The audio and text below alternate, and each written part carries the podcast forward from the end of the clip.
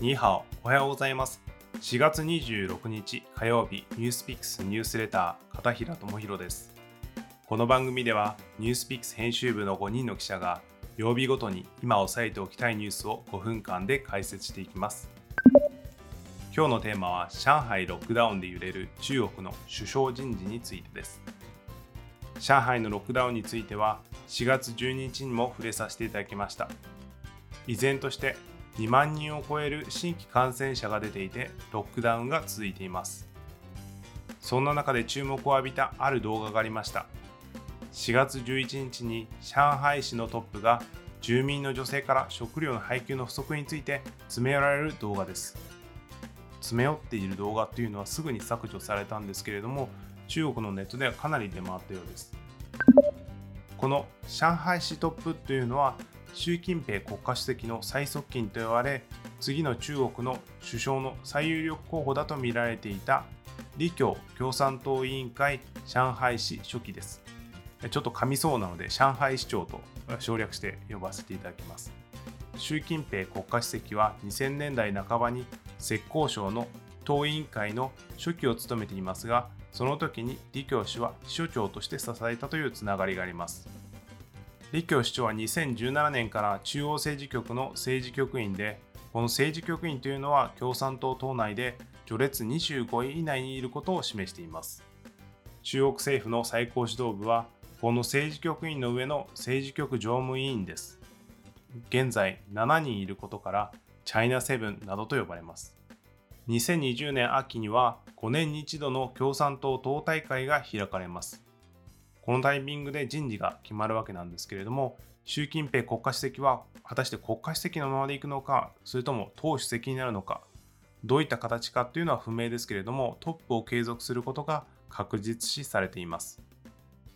一方、現在のナンバー2、総理を務める李克強氏は、本人が今年3月、日本の国会に相当する全人代で、政府任期最後の年と退任を明言していて、誰が次の総理になるのかが注目が集まっています。習近平国家主席の一強の状況っていうのはおそらく変わらないんですけれども、仮に国家主席のままでいった場合に、総理を側近で固めるのか、それとも違う派閥からになるのかは、政権運営でかなりの違いを生みます。中国では副首相経験者が総理になるのがこれまでの慣例になっています。全人代で副首相の任命を年1回の大会ではなく、常設の常務委員会で行える法改正を行いました。つまり副首相にしてから数ヶ月ですぐに総理になるということが可能なわけです。こうした下準備の動きから李強首長が昇格するというのが有力でした。ただ、上海市でロックダウンが長期化しているという状況では、李強首長の能力に疑問符がつき、食客に大きな逆風になっているわけですね。中国は習近平国家主席の一強といえる状況ですが、こうした具体的な失点、マイナス評価があると、歴代の国家主席、総理など老幹部たちが人事に口を挟むきっかけになりかねません。未だ一人の独裁ではなく、集団指導体制が一応続いている中で、習近平国家主席はこうした李強主張の批判をかばいながら、総理にまで持ち上げることができるでしょうか。かなり情勢は怪しくなってきたように思えます。李強主張の他に、総理候補として有望と言われるのは、応陽全国政治協商会議主席や胡春華副首相です。胡春華副首相は実務能力が非常に高いとされています。中国共産党青年団、共青団との関係が深いです。また、応陽氏は、鄧小平氏が南巡講和の時に見出したとされる人物で、習近平氏に必ずしも近いとは言えませんが、実務派で経済にも明るいとされています。習近平氏の側近の中では、広東省トップ、李に希望の木と書いて力氏や、重慶市トップの陳敏治氏も候補です。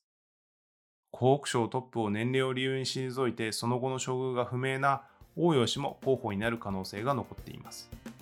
果たして誰が首相になるのか、今後の習近平体制がより一強色が強まるのか、それとも集団指導体制が継続するのかも左右するため、秋の党大会直前まで人事の話題は尽きることがなさそうです。